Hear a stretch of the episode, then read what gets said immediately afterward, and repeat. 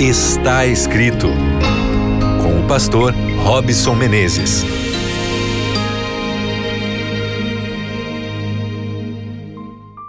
Está começando o seu programa Está Escrito. Seja muito bem-vinda, minha querida amiga. Seja muito bem-vindo, meu querido amigo. Todos nós aqui juntos estamos conectados ao redor da palavra de Deus. Ei, você está aí acompanhando? Tá comigo? Não saia, não, não muda a frequência.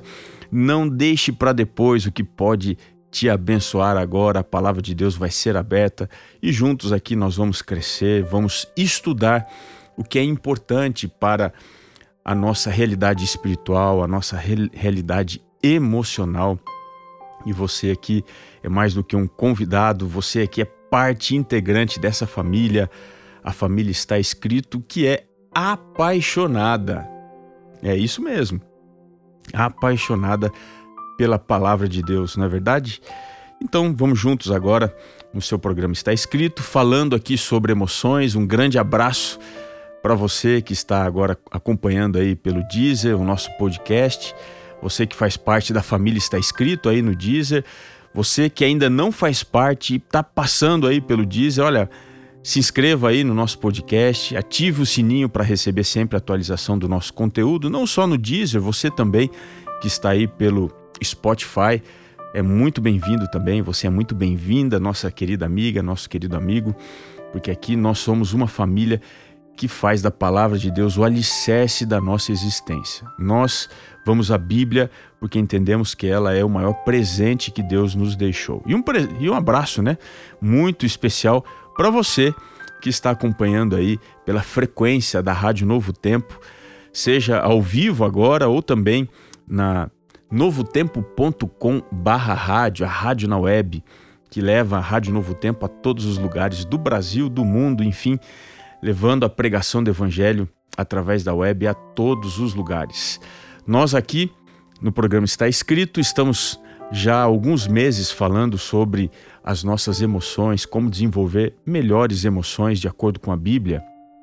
E hoje eu quero falar sobre a ironia.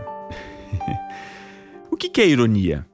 Você já parou para pensar que muitas vezes a ironia está presente quase que imperceptivelmente na nossa vida? Bom, o, o termo ironia ele indica uma técnica que na literatura é usada para se aparentar ser menos do que se é de fato. Deixa eu tentar explicando um pouco melhor aqui essa teoria. É nada mais, nada menos do que se tornar mais comumente, né, se valer de uma técnica em que você diz o mínimo possível que vai ter um significado máximo possível. Ou de uma forma geral, é você usar um padrão de palavras que se distancia da declaração direta. Ou seja, você está dizendo algo que significa o oposto, tem um sentido contrário. Isso é muito usado na literatura já há bastante tempo.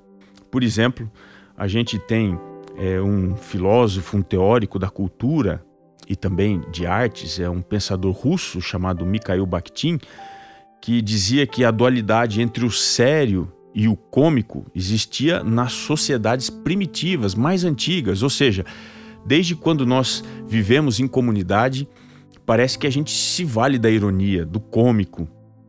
E o que isso significa? Muitas vezes a gente diz algo que tem um sentido contrário àquilo que a gente está dizendo. Por exemplo, é, tem um teólogo e filósofo e poeta dinamarquês chamado Kierkegaard ele diz que a ironia ela trabalha com o mal entendido.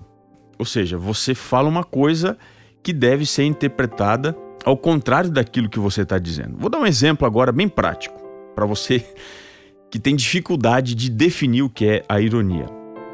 A ironia nada mais é do que você chegar para alguém que é magro, magro, magro e dizer assim: puxa, como você é gordo, hein? É claro que você está sendo irônico. É impossível você ver uma pessoa magra, magra e olhar para ela e dizer que ela é gorda. Mas se você faz isso, chama alguém que é magro de gordo, você está sendo irônico.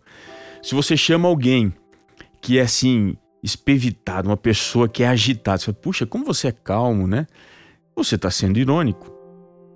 Então, definindo assim de forma prática o que é ironia, a gente precisa ir para uma outra situação.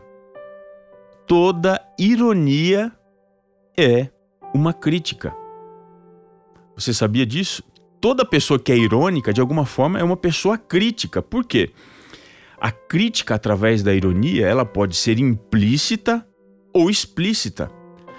Ela pode ser assim algo bem suave ou pode ser algo assim bem fácil de se identificar, que expõe de maneira bem fácil a falsidade, a estupidez, que reconhece assim a pretensão, o fingimento. Então a ironia sempre vai ser usada num contexto de crítica. E existe por acaso ironia na Bíblia? Claro que sim. Você tem vários exemplos em que a ironia está presente. Eu quero usar aqui um caso que é bastante conhecido, mas que talvez não tenha sido lido ainda pelas lentes da ironia, como por exemplo o grande personagem bíblico Jonas.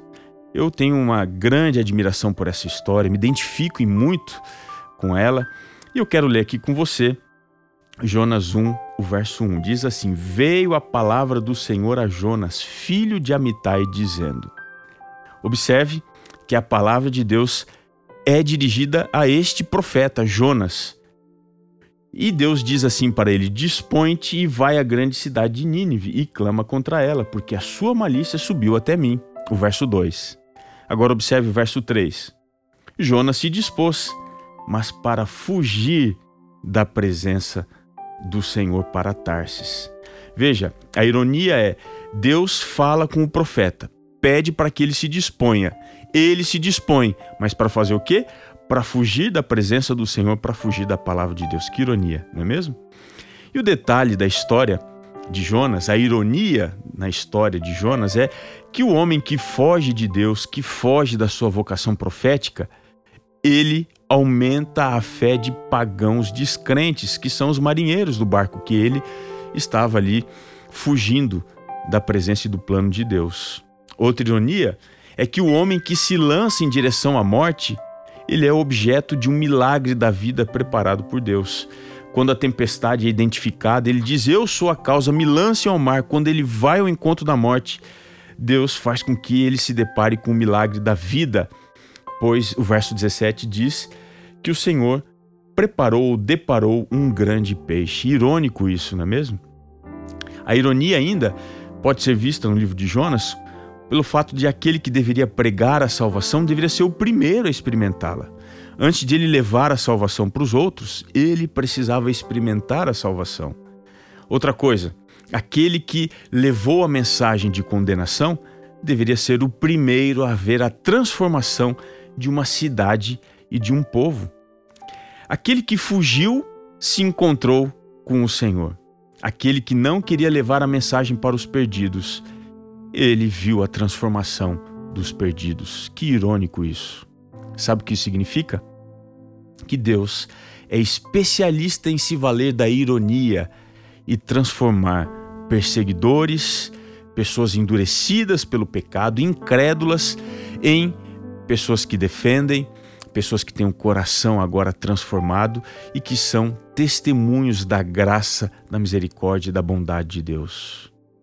Diante de tudo isso, eu quero que a ironia da minha vida seja, apesar de um grande pecador, ele foi feito uma pessoa à imagem e à semelhança de Deus. Que a ironia da salvação e da graça, que a sua vida seja um reflexo da ação de Deus, assim como foi na vida de Jonas, e que você tenha muito a oferecer através da sua vida, do seu testemunho, de maneira que as pessoas se surpreendam com aquilo que você é e com aquilo que você se transformou pela graça, pela bondade e pela misericórdia de Deus. Que bom isso, não é? Você quer orar comigo? Senhor, transforma a nossa vida para que as pessoas, ao olharem para nós e terem uma primeira imagem de pessoas, quem sabe, desqualificadas, pessoas que são governadas pelo pecado, pela fraqueza e pela maldade, que surpreendam ironicamente em ver na nossa vida agora pessoas transformadas pela graça, pessoas que têm o cheiro de vida, pessoas que são reflexo do céu aqui na terra. Nós te pedimos isso, orando em nome de Jesus. Amém. Que gostoso estar aqui com você. Uma pena que nosso programa está acabando, mas não se esqueça que está escrito: nem só de pão viverá o homem, mas de toda a palavra que procede da boca de Deus. Um grande abraço e até o nosso próximo encontro.